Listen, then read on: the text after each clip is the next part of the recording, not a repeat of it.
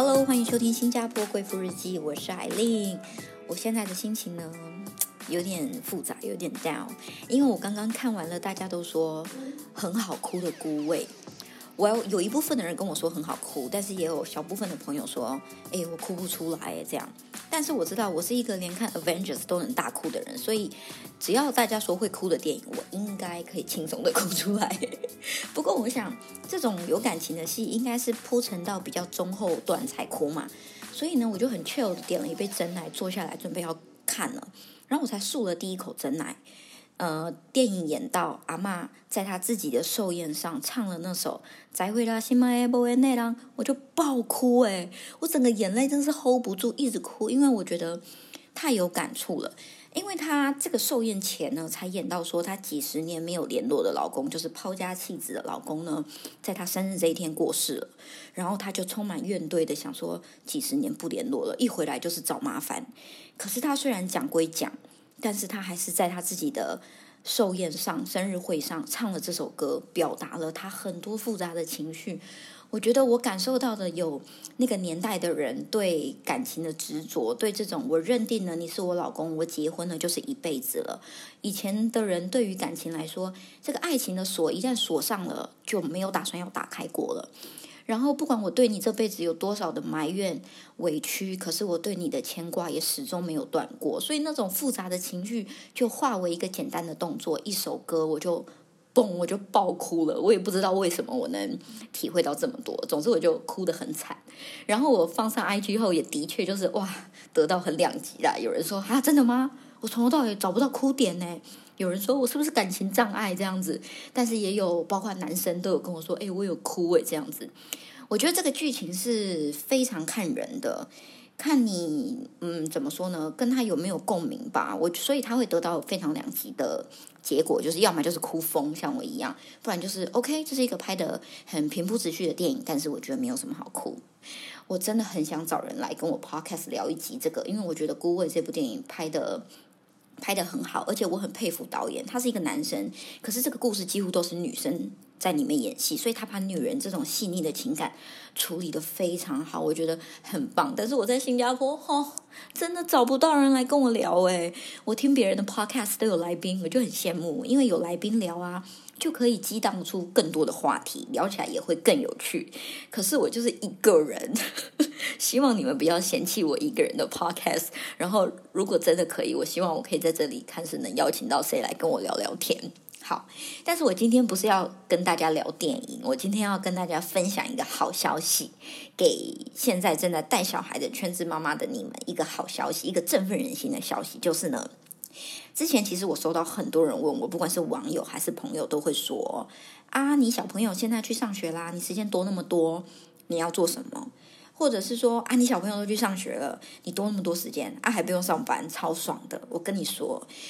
没错，我第一集 podcast 有讲到说，小孩去上学了，我多了很多时间可以做自己想做的事，不管是瑜伽、插花这些也好。但我也没有闲着哦，其实我已经默默着手在创业三个月了。对我创业了，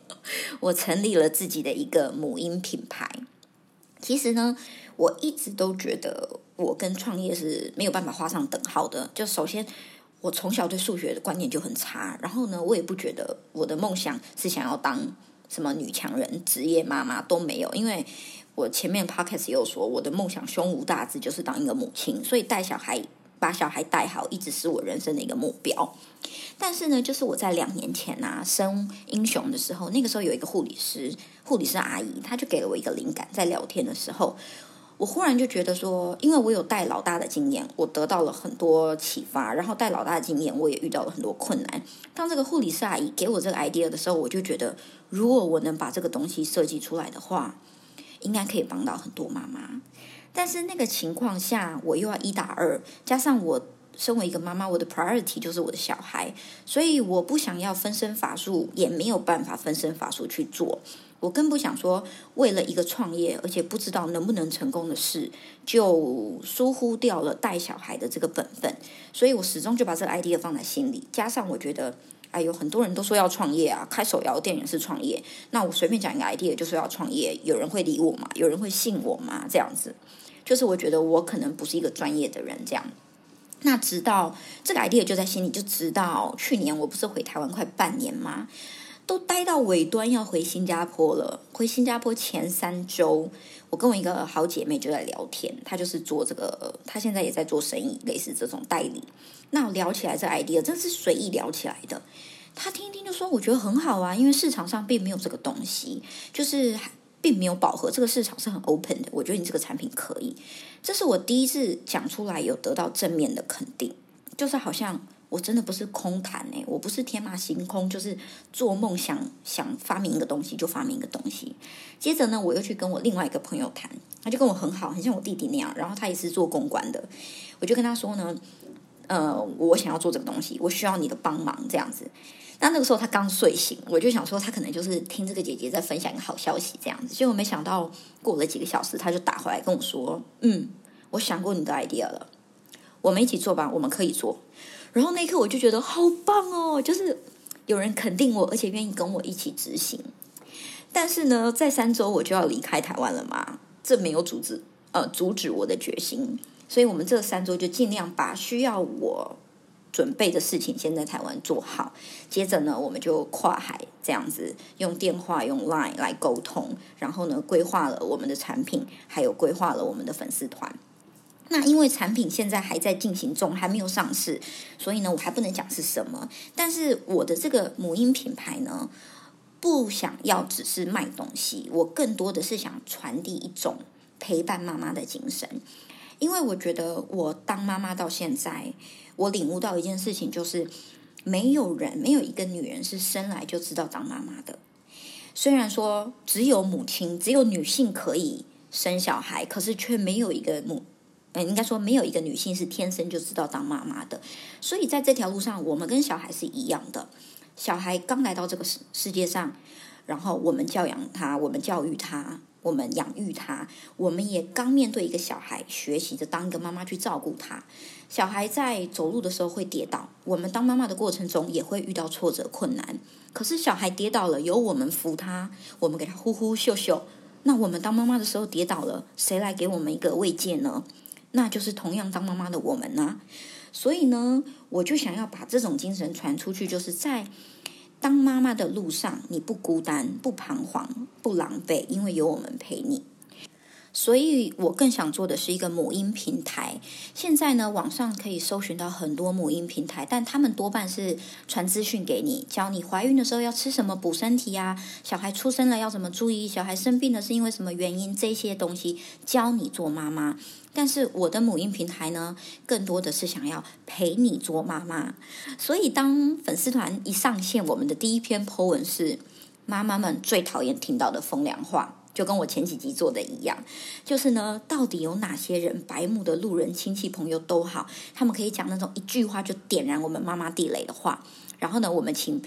各大网友妈妈们来留言，留言完之后呢，再 tag 一个妈妈，我们继续接龙吐苦水。然后你留的时候就有一种宣泄的感觉。你留完之后呢，看到别的妈妈留，你就会觉得嗯嗯，点头如捣蒜，没错，那句话也很欠扁这样子。然后呢，你看完之后就会有一种嗯，我不孤单，要屌大家一起来屌，要不爽大家一起来不爽。所以我的母婴平台会比较像是我们几个好友妈妈们聚在一起。我们吐吐最近遇到的甘苦谈，然后呢，教一下最近听到了不爽的人说的话，这种感觉，而不是说，哦，每次看完这篇文章就觉得很自责，我是不是忽略掉了小孩的心情？或是看完这篇文章就觉得说，哎呀，原来小孩子哭有可能是肠绞痛，我却没有想到，就是都会让自己陷入一种我不够好的一种